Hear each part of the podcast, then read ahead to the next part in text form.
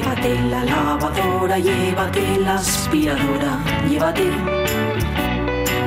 Llévate el secador de pelo. Llévate el horno, microondas, el casete, la olla express, pero la radio es mía. La radio es mía. La radio es mía. Y quédate con todo lo demás. La radio es mía. Con Pachi Poncela.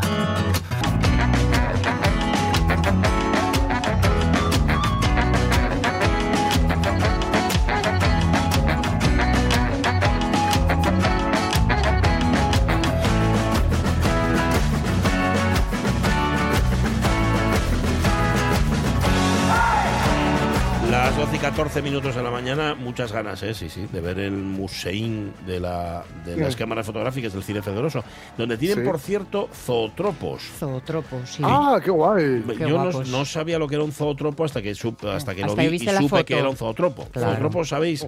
¿Cómo lo explico? Son esa, esos tubos. Ese que- círculo con muchas ventanitas que al girar ves cómo se mueve el Ves, paisaje. por ejemplo, sí, alguien galopando a caballo, o ves por la estepa, o ves, por ejemplo, alguien haciendo de saltimbanqui encima de un caballo. también. Puede ser, tiene que ser algo que sugiera velocidad, evidentemente. Sí. Tienes que ponernos Sí. un tren, una cosa así. Un Velocidad relativa, ¿eh? Sí, bueno, cuidado, cuidado. Hombre, depende de la velocidad que le des tú también. Eso es así. Bueno, también, claro. Yo me acordé ahora, fíjate, hablando con Eduardo Langaray sobre el del Cinexin. En Sí. mi casa teníamos. Hablando Sí. de manivelas, ¿eh?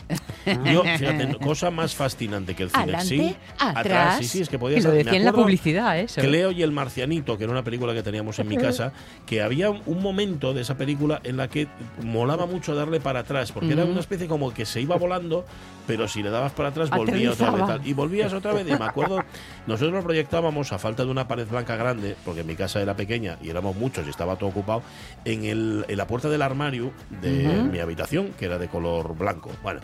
Claro, era la puerta del armario, pero no había una puerta lo suficientemente grande como para ver la imagen. Con lo cual, todas las películas las vimos siempre con una raya en medio, que era la raya de la otra puerta. ¿Sabes? ¡Paf! Estaba así partida a, a la mitad. Y había, en el Cinexin estaban las películas en color y las películas en blanco y negro. Ni que decir tiene que eran más caras las películas en, en color que en blanco no y me negro. acuerdo de eso. Las de color tenían la caja de colores. De esto que era como un arco iris y era, era Sí. muy guapo de ver. Era un Sí. efecto de estos. Y las otras eran de color naranja. las- Naranjas, las que eran esas sí me y acuerdo, sí. Y blanco y negro pues eran así como de cine mudo y tal. Bueno, esas molaban, pero las de color. Igual no tuve nunca nada de color, por eso no me acuerdo de yo eso. sí, yo sí tuve. Porque la caja Pocas. naranja la tengo clarísima. Sí, sí, sí, pocas, ¿eh? Pocas tuvimos de color en mi casa. Pero, pero era, era maravilloso. De- la- la- solamente la. Un poco magia, Eso ¿eh? de sí, era bajar la, la persiana y ponerte y darle a la manivela y que aquello funcionara. Ya se enredaba a veces, pero. Lo bueno. pongo al nivel de lo que os explicaba el otro día que te regalaban con Nesquik cuando Sí. comprabas tal, que podías leer, que podías escuchar discos y era un Mm. cartón plegado de Ah. tal forma que la aguja coincidía sobre. Eh, también te daban, venían los propios discos, discos de plástico, finitos, transparentosos y de colores, y que tú les dabas vueltas con el dedín. Sí. Y entonces Y, sonaba, y según lo rápido que Rarito. fueras, también sonaba. Sí, ¿no? claro, Así, claro. está bien.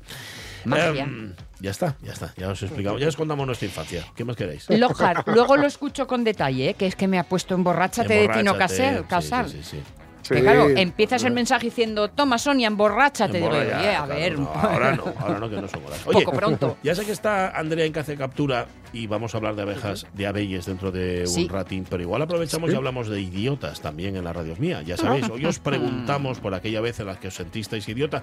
Bueno, o alguien os hizo sentir idiotas. Ah, eres idiota. ¿Perdona? Que eres idiota del todo.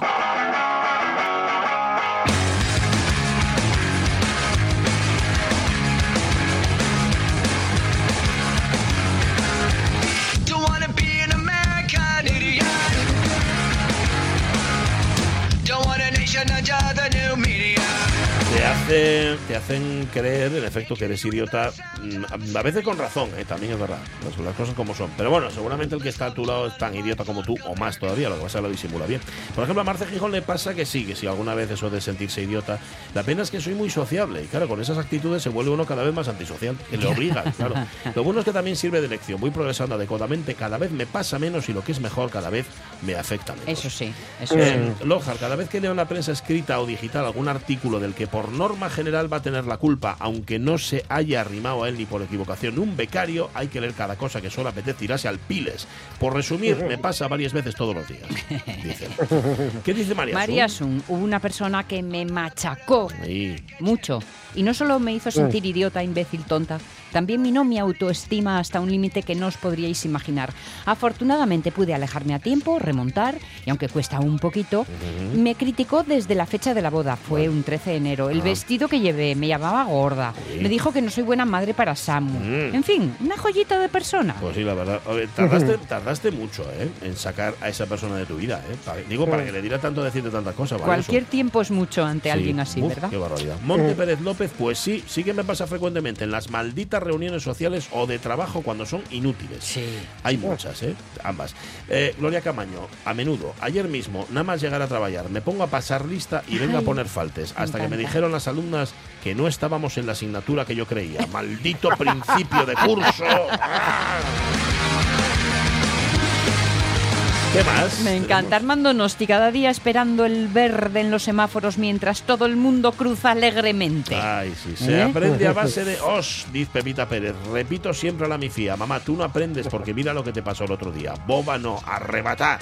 Como decía mi tío, arrematar. Arrematar. ¿Qué dice Blanca Pérez? Blanca? Pérez Soto a mí me pasa a menudo, dicen que de buena se pasa a tonta y la gente se aprovecha. Pues ya tenéis aquí a una. Mira, Pero claro, cada día se espabila un poco más y cualquier día saco el genio y veréis. Cualquier día, sí.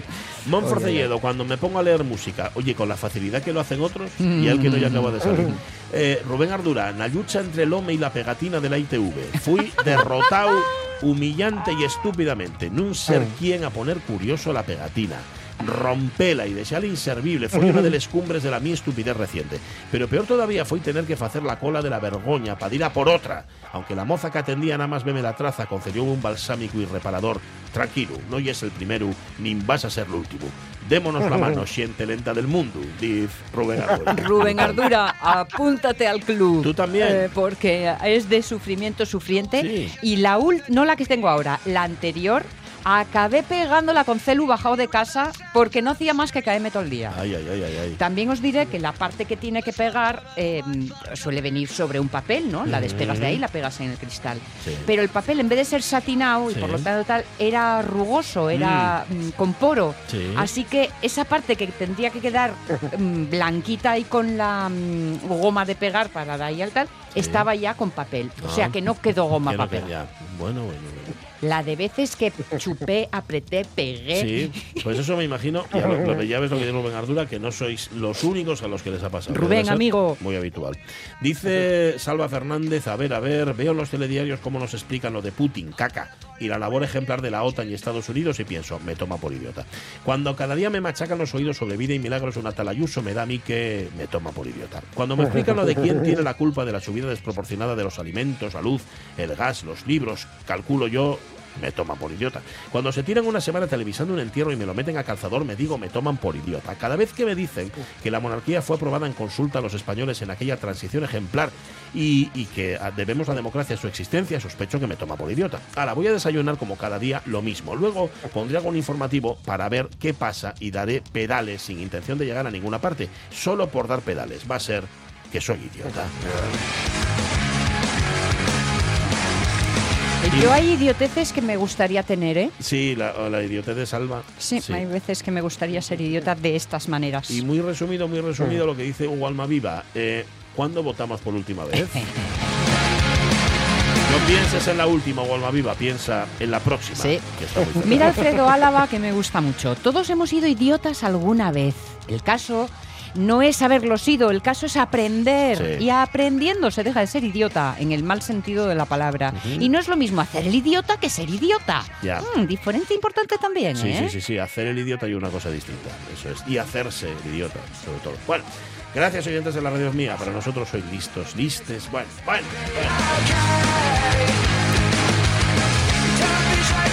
bueno.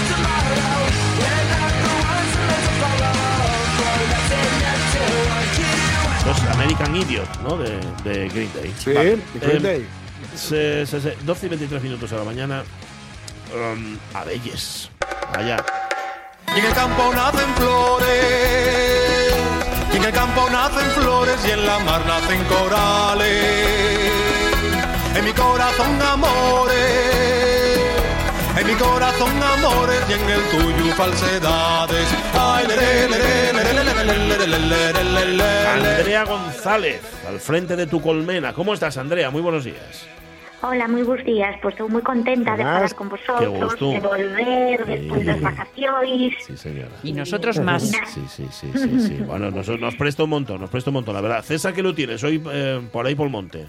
¿O qué? Sí, claro, es que el último martes de, de cada mes ya sabedes que que meu, que el martes del galego asturiano, de Leonaviego. Entonces, Toca, bueno, toca. Muy bien. eh, da sus cosas, sí. Esto ya es reparto de obligaciones. Muy bien, como tiene que ser. Claro, Y estaba, uno, ¿no? y, y estaba falando de esto de, de idiotas Sí. y acordeime un dito que me dixo a vez un, un paisano de Taramundi que era non hai máis tonto que el que pensa que outro é tonto. Ah, Esto, esto tamén se debe mm, aplicar aos idiotas. Non hai máis Sí. idiota que el que pensa que outro é idiota, porque claro, é a maneira de pasarse de listo. sí, señor. Sí, Sí, sí, porque además no ves tu propia idiotez, ves la idiotez del otro, tienes que ver la tuya primero, eso es verdad. Sí, sí, eso lo da viga y a palla y todo eso. Muy cierto, muy cierto. Bueno, pues nada, estupendo. Oye, ¿Qué em, andáis haciendo? Sí, ¿qué andáis? pois a, andamos esmelgando, andamos quitando el mel, el mel que foron as abellías pois facendo durante todo o verao aí nas altas, pois andamos recolléndolo para casa e despois pois na casa quitando nel extractor el mel dos paneles. Entonces a semana pasada que tuvo moi bon, bueno, moi bon tempo, Mm. pois tuvemos traendo para casa as altas. E esta semana que está bastante mal tempo, xa parece, bueno, é outono, pero que pa parece que estamos perdendo as estacións, verdad? Porque pasamos de, Sí. de, ir, a, de ir á praia a, a, a ter que poñer chaqueta. Ujú, Totalmente. Así é. Totalmente. Pois esta semana estamos sacándolo dos panales mm. para metelo en bidois onde estará máis ou menos súa semana mm-hmm. mm. Mm, eh, chamamos de proceso de maduración en verdad é que el mel ten unha característica que que todas as partículas mm mm, que quedan aí nel mel flotando suben hacia arriba. Ajá. Entonces están aí como a semana nos os bidois Ajá. e cando pasa a semana quítase toda a capa de arriba e queda el mel xa perfectamente limpio e preparado para envasar. Ujú. Y que cuando dices partículas que son eh, un poquitín de, are de, ay, de De arena. cera, sobre todo de, Ah, cera. de cera. Partículas de cera, Vale. pode ser a mi- burbujitas de aire, bueno, todo eso vai subindo, subindo, subindo e despois, pero pero básicamente partículas de cera. Pensé, que era como la, como la madre de la sidra. Pensé sí, que era yo. no, y, y yo sabes que Ah, creí no, que no, era mm, eh, el polvo y, y Sí. pizcos que meten en las patitas de Ajá. eh, al entrar, No. ¿sabes? Sí. Por no limpiar No, las, porque- las patitas en el felpudo. Sí, sí. Eso é el, po- el polen, pero no, mira, hai que elas eh, el mel en panales ven envasado al vacío, porque unha vez que está listo el mel, Sí. el mel non é exactamente el polen, eh? Eh, elas recolectan polen, Vale. Pero despois fai un proceso elas quitan a humedad a ese polen uh -huh. e convértenlo en mel. Vale. E unha vez que está convertido en mel, sellan cada unha de, mm, das celdillas nas que está colocado el mel, sellanlo con opérculo, con, con unha lámina de cera. Vale. Entonces, ven envasado al vacío, non hai cousa máis higiénica que el mel. Entonces, mm. chegan al obrador e lo primero que hai que facer é desopercular, Vale. cortar esa capa de cera que tapa as celdillas. E entonces sempre queda alguna partícula de cera Mm, pe- vale. em, micropartículas pequeñas e esas son as que despois van subindo á parte de arriba. Ah, esto entonces es como un culán, ¿no? Metes la cucharilla, quitas la tapina y ¡bus! cae todo Eso, ahí. eso, eso. Eso, eso, Ay, eso. cómo me está gustando Eso, verlo. Eso.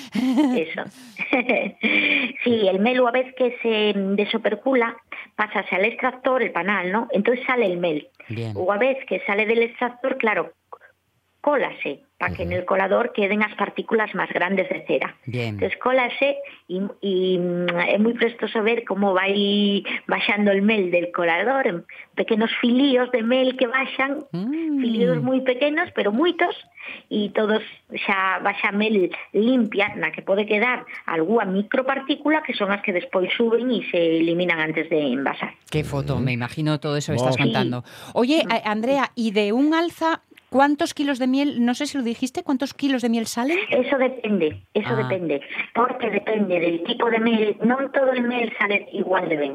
Vale. Hai, hai meles moi líquidos, moi lixeiros, que salen moi, moi ben, prácticamente queda el panal sin nada de mel, pero hai outros meles, como pode ser el de cayuna, que é moi gelatinoso, que salen moi mal, moi mal. De feito, hai que pinchar os paneles, movelos, Sí. para que mm, que cambie un pouco a, a consistencia del mel e en vez de ser tan eh, gelatinoso seña un pouco máis líquido e salía mellor. Pero Por- ainda así moito queda en el panal. Vale. Entonces, claro, non é lo mismo. Eh, em, a lo mejor lo que digo es una insensatez. Eh, ¿Aplicar un poco de calor para que se haga más líquida y caiga bien? ¿O, o ya empezamos estropeando No. la miel así? No, no, no, non é, non insensatez, al revés. Eh, está moi bendito e é unha idea moi buena. Sí, sí.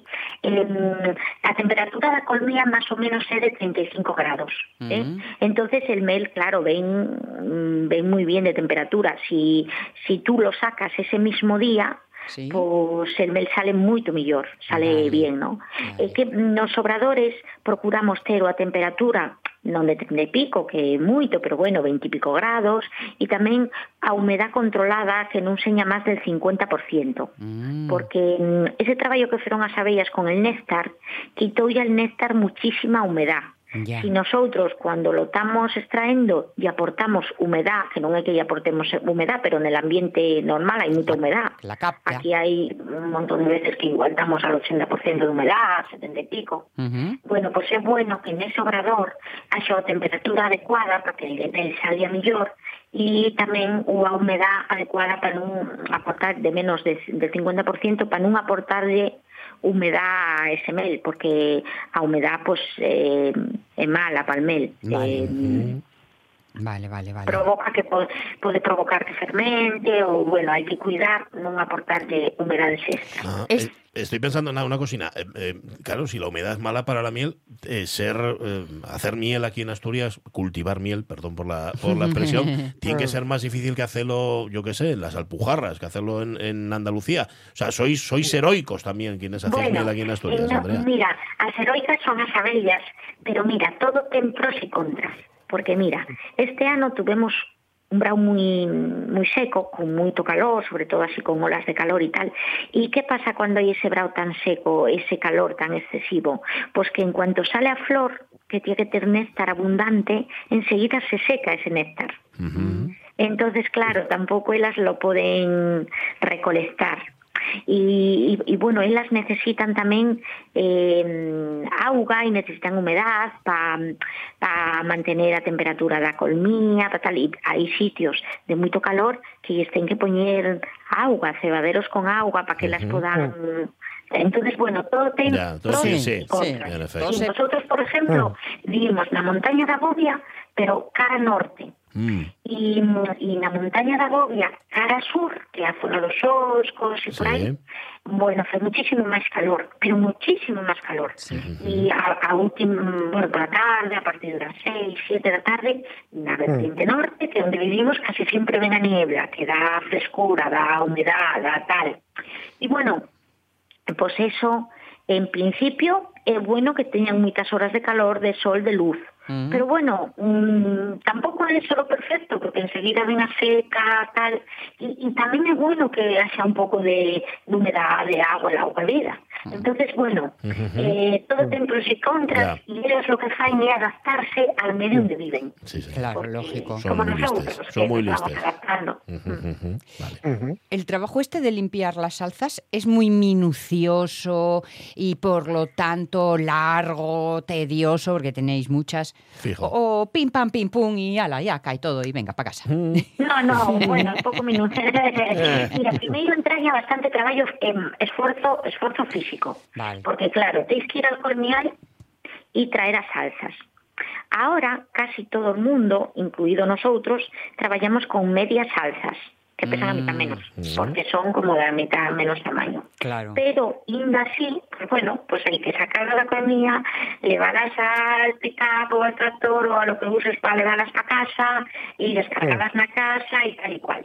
E despois, o a ver que tas no obrador, pues bueno, pues é un traballo non pesado, pero sí un pouco laborioso. Tens que desupercular con cuidado, tens que mm, pasarlo al extractor, extraerlo, tal, tal, y volver a meterlo en el alta, bueno.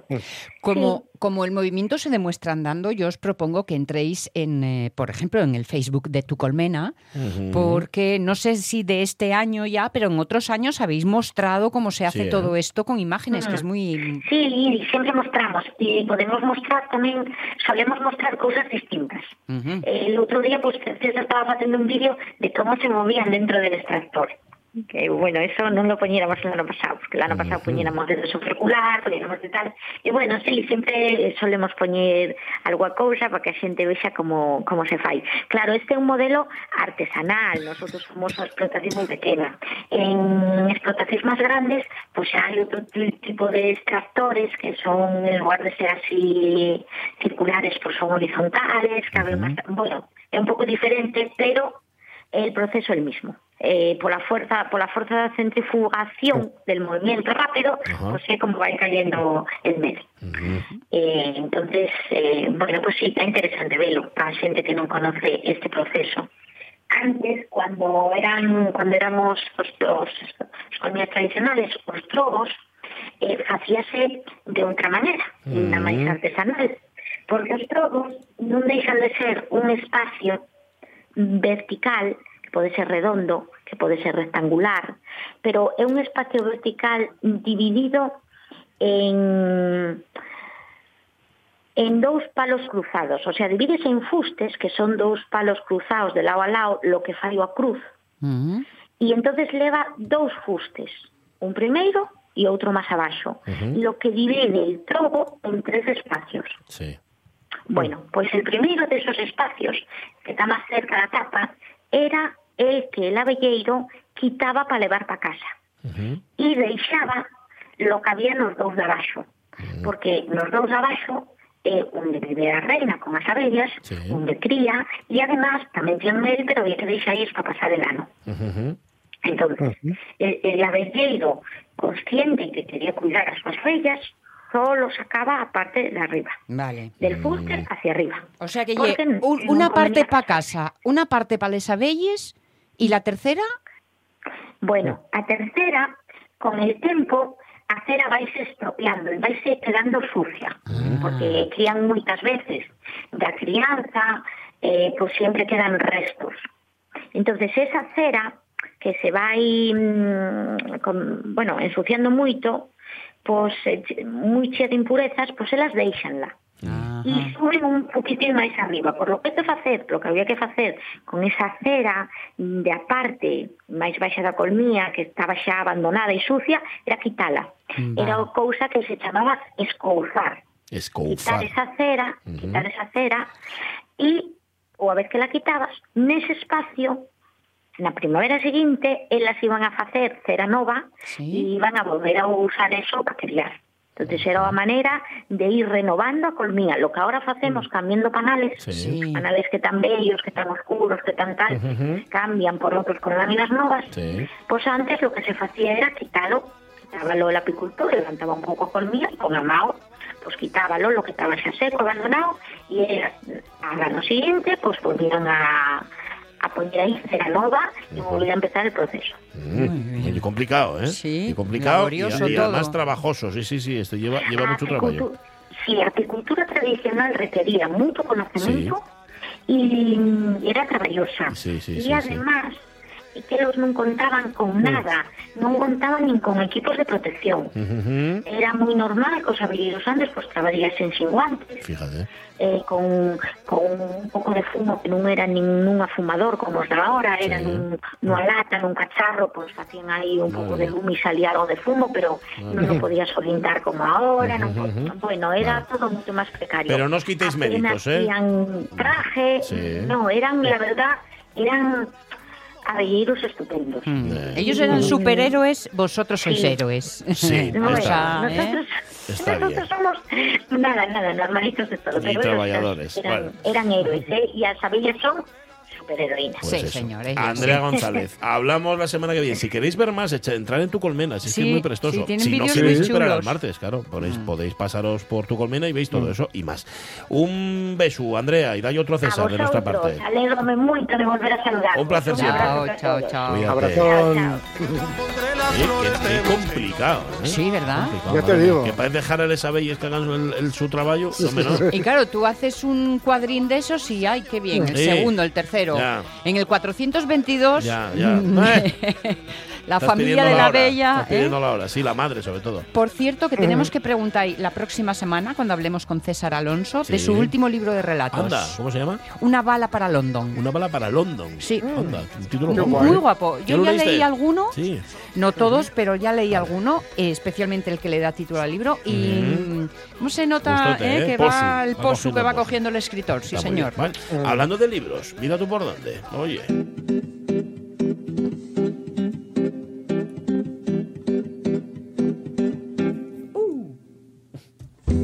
El U lo hace Sonia, ¿eh? No penses que va en la canción. Es que Eh, me encanta la parodina. Em, ¿Cómo estás? Em, Rafa Testón, perdón, ¿eh? es que me perdí ahora por un momento. No, no sabía si iba a preguntarte por el Sporting, si... ¿Cuál es el motivo de su visita? Ujú, sí. ¿Qué Yo se creo dice? que vamos a charlar de libros, pero antes de empezar a recomendar libros, tengo que decir estoy un poco ofendido con Jorge Alonso, que está ahí al lado. Sí. Sí, sí, sí. Bueno, eh, es que, es que llevo tiempo recomendando Stoner. Que Stoner. llevo años Sí, recomendando sí. Stoner. El otro día recomiendo a Jorge Alonso en antena. Ahí lo Y tienes. toda, la, y toda la semana vinieron viniendo a preguntarme por el, por el, por el libro de Stoner Ahí de la lo tienes. librería. Influencer. Jorge, creo que eres un, un gran influencer. Eres Mira, un además, influencer, hoy, sí. hoy bastantes Yo, oyentes mira, de las te- radios mías y a- habituales Sí. Sí. que, pasaron, que pasaron por la librería. Josín ayer, por cierto. Josín, ayer pasó por la librería a por, a por Stoner. También, porque había escuchado a Jorge Alonso que le había gustado mucho. He de decir en tu defensa, Rafa, que Jorge mencionó que tú habías recomendado Sí, es verdad, activa y vivamente ese libro, ¿eh? Es verdad, es verdad. Sé, sé. en conversación No sé, con no. él, además. y por cierto, eh, iré- yo iré a por una copia porque la mía la regalé. Me gusta. Ah, sí. Bueno, bueno, bueno, qué Sí, éxito. Sí, sí, la mía se la regalé el otro día, que fue el cumpleaños de- del maestro Luis Navarro, del excelso Mm. guitarrista con el que tengo la suerte de cantar. Y se la regalé, se la regalé. Y, y fíjate, es una cadena, ¿eh? Porque me- Sí. no- yo no sabía que él lo tenía. Dice, Sí. venga, pero si ya lo tengo. Digo, bueno, da igual, pues tu copia se la regalas a otra persona. Claro, claro, está muy bien. Cadena de favores. Ahora regala tú un libro a Luis también, ¿eh? ¿sabes, Jorge? No lo dejes sin el regalo. O sea, regala y otro, distinto. Y, y, Crossbooking. y compran una buena letra. Oye, déjame, ya que estamos con avisos y con historias, el otro día regalaste, Rafa, un ejemplar de Tomás Nevinson, el, Sí. libro, el último libro de, de- de Javier Marías. Bueno, sucedió, sucedió lo siguiente. Raúl Martínez fue quien lo ganó, porque fue el que contestó acertadamente. Pero fíjate si John Raúl, Raúl Martínez, que se dio cuenta después que ya lo tenía Ah, que ya lo tenía en casa y entonces dice, va, seguramente habrá otro oyente que Pues pueda sí. estar interesado. Entonces, de lo que cuentes hoy, vamos a sacar una pregunta y vamos a regalar el ejemplar de Thomas Nevinson. ¿Parece? ¿Hacemos así o...? No, o- va- va, esto dice mucho de, de la calidad de, la, Bueno, de bueno. los oyentes de las radios mías. Esto es impresionante. Por supuesto que sí. Cantidad no sé, pero calidad, chico, es, de- Vamos, es- vamos. es envidiable. envidiable. Vale. Pues atentos a lo que cuente Rafa, que siempre lo estáis, ya lo sé, porque os lleváis un Sí. ejemplar del último de Javier Marías, además de verdad el último. En este caso no hay, no hay tutela. Bueno, Em, vale, cuéntanos algo, Rafa. Eh, Mira, de recomendaciones traigo varias. Voy a, voy a empezar por una que me gustó mucho. Es un libro que va a salir a la venta el 10 de octubre y es de Paco Cerdá. Paco Cerdá hablé de él ya en esta ocasión, porque en, en otra ocasión, porque había escrito el libro eh, El Peón, una novela editada por Pepín de Calabaza que contaba una partida de ajedrez que habían Sí. disputado Arturito Pomar y Bobby Mm, Fischer, sí. dos peones al final, que eran dos peones, uno que lo fue del franquismo y otro que, Sí. que lo fue de eh, el aquel- todo aquello que sucedió durante la Guerra Fría. Aquel Sí. libro a mí me, me había apasionado, eran como se- los 77 movimientos de aquella partida, que en realidad se había jugado en el 62, que los había enfrentado, que acabó, que acabó en tablas. Bobby Fischer todavía no se había convertido en el gran campeón mundial y ahora acaba de editar un libro, eh, acaba de ganar el premio de ficción de libros del asteroide con una novela que se titula 14 de abril, sale a la venta el 10 de octubre y es recomendable al máximo. Sigues con su, con su estilo periodístico y en este caso lo que hace es recrearnos ese día del 14 de abril, mil- 1931, se centra primero en la figura de un hombre, un encuadernador en paro que se desangra en, en esa madrugada. Eh, él había ido a una manifestación en la que pedía el fin de la monarquía y esta- así es como empieza este, este relato sobre la llegada de la Segunda República. Todo transcurre en ese día, en ese 14 de abril del 31, pero es una mirada caleidoscópica. Se va yendo desde personajes de la historia que todos podemos conocer, desde la, la misma fami- familia real, pero también a personas anónimas, cómo vivieron cada uno de ellos ese 14 de abril del 31. Todo transcurre en esa jornada, contada con la, con la maestría con lo que lo hace Paco Cerdá, que la verdad es que es todo, todo un descubrimiento. Pues está muy bien. ¿Sabes? No sé, hablando, según lo estabas contando, me estaba acordando de Chenot, del escritor francés, que también coge hechos históricos y los narra, en efecto, desde distintas perspectivas. Mm. Pero bueno, yo no he leído nada de Cerdá, así que tengo, tengo muchas ganas. ¿Cómo Pues- se llama pues el libro? El libro se titula 14 de abril. 14 de abril. Y acaba de ganar el segundo premio de no ficción de, de esta editorial que nos gusta tanto, que es Libros del Asteroide. Muy bien, sí, sí. Hay, un- hay unos cuantos que nos gusten ya, ¿eh? Sí, sí, o sea, estamos estoy- aumentando, sí. pero es, una de ellas. Vale, eh, primera recomendación. Vamos a por otra. Va. Ah, mira, la segunda está muy clara, es la, una, una de nuestras autoras que también recomendamos siempre el libro nuevo, es Sara Mesa, que acaba de publicar La Familia. El último libro de Sara Mesa había sido Un amor, de hace dos años, que ganó el premio Nacional de narrativa, y yo creo que ya la confirma a esta autora madrileña que ya muchos años viviendo en Sevilla como una de las, de las grandes del panorama literario, además siempre tomándose su tiempo para escribir. Y en este caso, si antes hablábamos de esa mirada caleidoscópica de distintos puntos de vista, aquí va a ser un poco al contrario. Nos va a contar algo muy general, como es la institución familiar, pero a través de una familia muy particular. Empieza eh, el, el libro empieza con una mirada, con me, me gustan mucho los dos primeros capítulos porque definen mucho todo lo que te vas a encontrar después. El primer capítulo es es una invitación al lector de que nos fijemos, estamos en una casa y que nos vayamos fijando en los pequeños detalles, ¿no? Tú entras en una casa y, bueno, más o menos todo, todo está en su sitio, todo ordenado, pero después vete fijándote bien en todos los detalles piquiñinos de una casa y entonces empieza a ver todas las grietas que yo creo que, que hay en todas. Y eso es lo que nos va a proponer respecto a la familia Sara Mesa en, es- en este libro. Empieza un poco también como después en ese segundo capítulo, un poco como, como Bernarda Alba con el silencio, pues aquí Mm. la primera frase que se pronuncia aquí es en esta familia no hay secretos, que es lo que dice el padre de, de familia, pero después se va desarrollando, porque, bueno, lo dice porque hay una de sus hijas acaba de comprarse un diario que tiene un candado y el padre está muy ofendido porque tiene un candado ese, ese diario, entonces ¿qué secretos puedes ocultar? Entonces a partir de ahí va desgranando a través de muchos años la vida de esta familia y, y desmenuzando un poco todo eso que en apariencia lo miras por fuera, la institución familiar es maravilloso, cuando te vas centrando en, en los pequeños detalles vas viendo todas las grietas. Sí, sí, sí, suele pasar. En esta y en otras familias. La cuestión es, contar, sí. es contarlo bien. La cuestión es contarlo como lo cuentas a la mesa. La familia. Vale, pues lo La apuntamos también. familia de Sara Mesa, publicado la, la- la semana pasada. Vale. Venga, una más, que te da tiempo. Venga, me da tiempo, tenía un par de ellos, pero bueno, voy con uno más, más breve. Rodrigo Cortés, otro de estos que es cineasta, narrador, acaba de publicar una joyina de esas que, que es para tener y para regalar. Se llama Verbolario. Uy, qué guapo. Verbolario. Ah. Verbolario. Y lo que hace es un, un diccionario, un verbo, pues, pero dando diferentes, o sea, distintas definiciones de, de- de palabras, ¿no? De una manera un poco bueno, a, a su manera.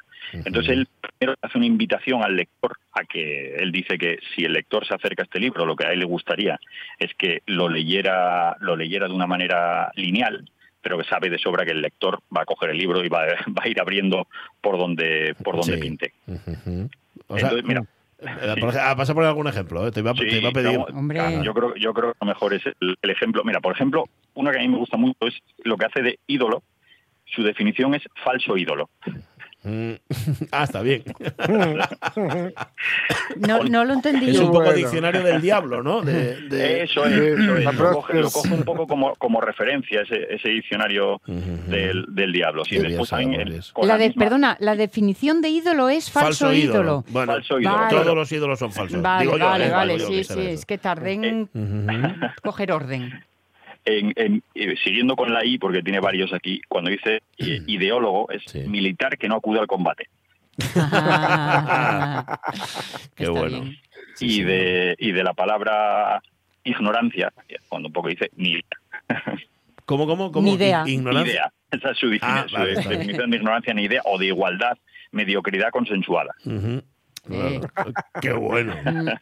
Sí. De éxito, por ejemplo, dice fracaso inadvertido por el pueblo.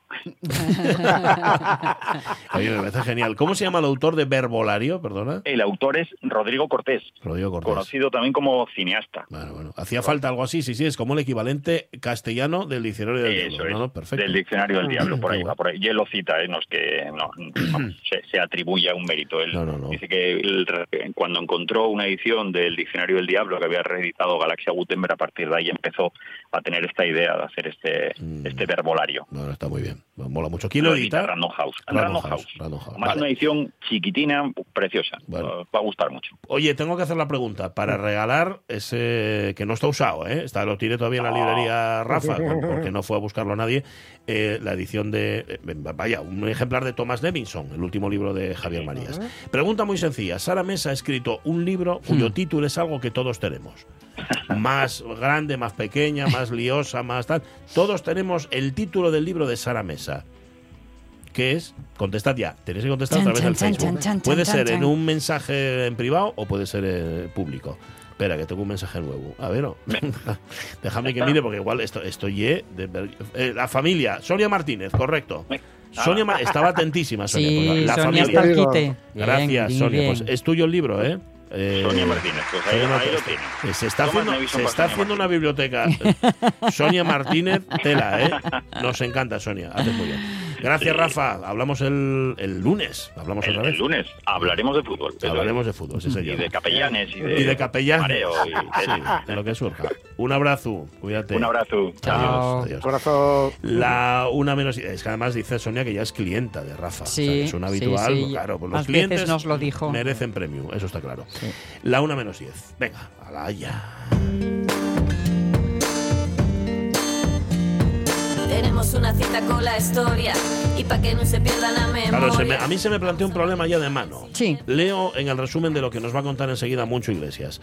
Proyecto de edición de Wikipedia en asturiano que la Academia de la Lengua Asturiana va a gospiar el 26 de septiembre de 2022 a las cuatro y media. Claro, y bus- agospiar, no sé lo que significa agospiar. Bueno, ahora ya lo sé porque lo busqué, pero igual nos lo dice mejor Pero pregúntalo a Monchu. el ya secretario de la. Academia de la Lengua, que ya Moncho Iglesias. Moncho, ¿cómo Claro. estás? Muy buenos días. Buenos días, Bueno, Pachi. ¿Qué es agospiar? Buen hombre, pues de huéspede eh, a hospiar. Claro. A coger. Siempre, Claro. siempre lo más fácil ya buscar Sí, la, la palabra, digamos, primitiva de la que viene, ¿no? Cuando tienes que acoger Claro. a da quien, eh, recibirlo bien, tratarlo bien, Sí. entonces a hospiar. Eh, Vale. Y en este caso, además, especialmente que iban a trabajar, ¿eh? Exactamente, no, no, deben a trabajar y trabajaron mucho.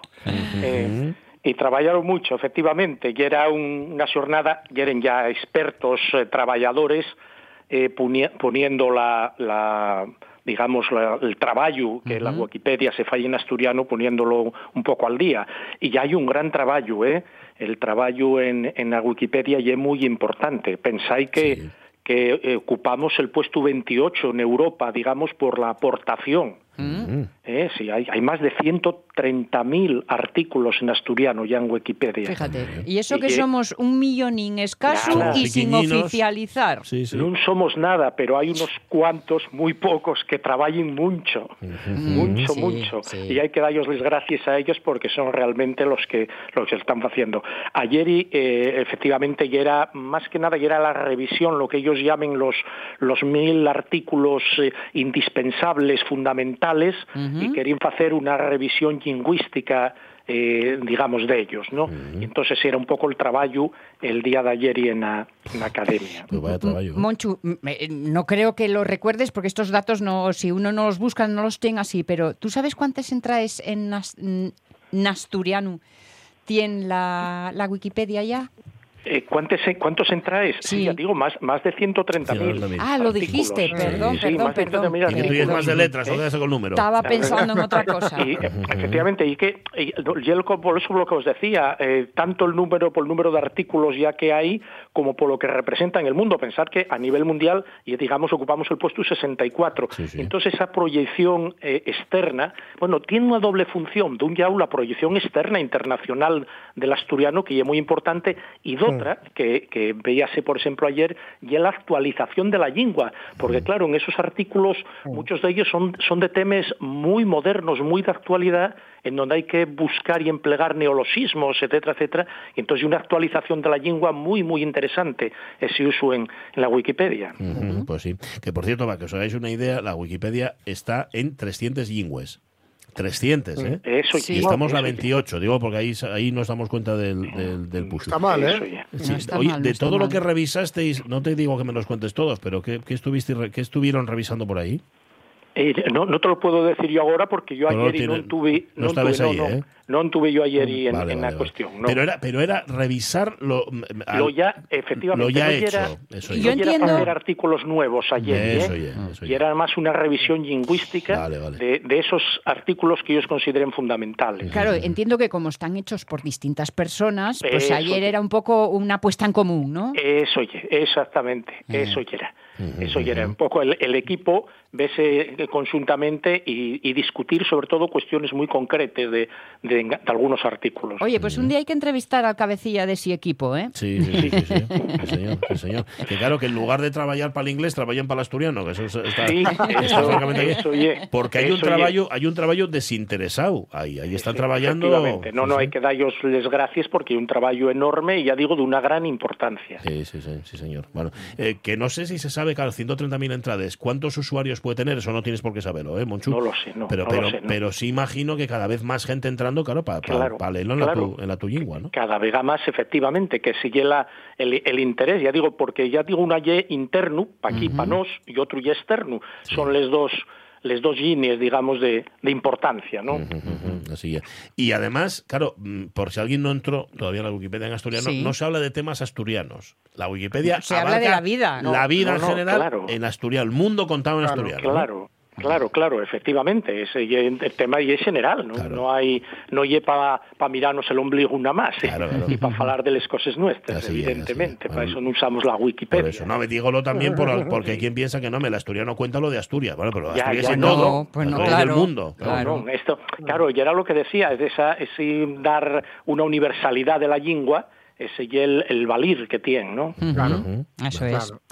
Tiene esa doble función en que cualquier rincón o cosa de la vida o el mundo mm, podemos contarla en asturiano y tiene lo, lo contrario, y es que cuando utilices el asturiano también y estás contando al mundo quién es. Claro. Claro.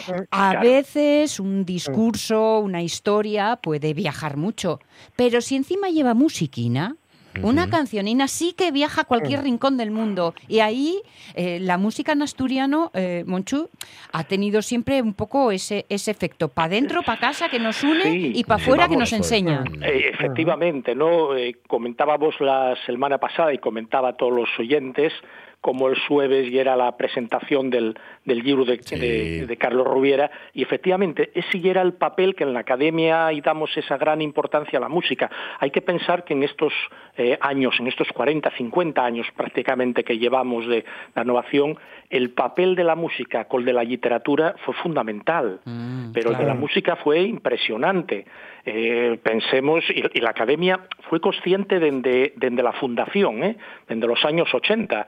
Ya en los mismos años 80, acordémonos, eh, eh, utilizamos la música con función didáctica. Acordémonos de Nacho Fonseca, y Seliquín, Xentiquina. Los- estamos hablando de los años 80. ¿Eh? Después, acordémonos que vino el, eh, digamos, la- el, el folk, todo el- la función del folk. en, el año, en el año 2000, la Academia, el Día de les Lletres, eh, rindió un homenaje, por ejemplo, a Jan de Cubel, ¿eh? un poco como, como representante, como ejemplo de esa música. Pero vamos, podríamos hablar de, del rock, de los más de 30 años de Dixebra, etcétera, etcétera, etcétera, ¿no? Y, y ese libro de, de que él se presentó el jueves, un, un concierto precioso por otra parte, bueno, pues tenía esa intención de, de anovar también eh, la música coral, que lle otra parte muy interesante, eh, digamos, de la cultura nuestra, de la cultura asturiana, ¿no? Ya bien de muy atrás. Pues sí, sí, sí, sí. Desde la, y en- bueno, desde muy atrás y desde los tiempos. Es que estaba pensando, ayer estuve mirando en una tienda que hay en Gijón discos antiguos Sí. y había un apartado solamente dedicado a música asturiana. Música Ujú. asturiana y música en asturiano. Y estaba pensando en, en la- en el trabajo que hizo la fonográfica asturiana Buah. en tiempos, justamente Bueno. por difundir todo eso, todo ese patrimonio coral y no solamente el patrimonio, sino nueva creación, ¿no? Que, Claro. eso, que eso está muy bien, que esté lo de antes y también lo de ahora, que estén Claro, los claro, creadores claro. actuales. No, no, el, el, el labor de la fonográfica fue enorme. Fue enorme en esos años, efectivamente, tanto de recopilación Sí, como sí. de lanzamiento de todo esto de lo que estamos hablando ahora, de los años eh, 80, 90, eso fue, fundamental, ¿no? Y musicalmente, investigación y, y- y ensayos y prueba y error, que anda cuando se hicieron ahí las primeras eh, combinaciones de nuevos ritmos, ¿no? Sí, claro. al- El, el tecnopericote. Por ¿te acordáis vos? ejemplo, por ejemplo. Claro. Y que pa- pa- la academia, por eso digo, la música cumple una función normalizadora fundamental. Por- también es muy importante la función vuestra, la de la radio o la Sí. televisión, el ver la música en asturiano, ¿no? Porque, claro, esa hay una función fundamental. Sí, sin duda. Pues nada, letras y música, soy juntos aquí en este tiempo que dedicamos a la Academia de la Lengua Asturiana y por supuesto al asturiano. Eh, Monchu, gracias por haber estado con nosotros, como siempre. Gracias a vosotros. Un abrazo. Monchu Un abrazo. Iglesias, que vuelve el martes que viene, aunque cualquier cosa que nos quiera contar la Haya, nosotros aquí estamos, pendientes. Vino a vernos Yetelma.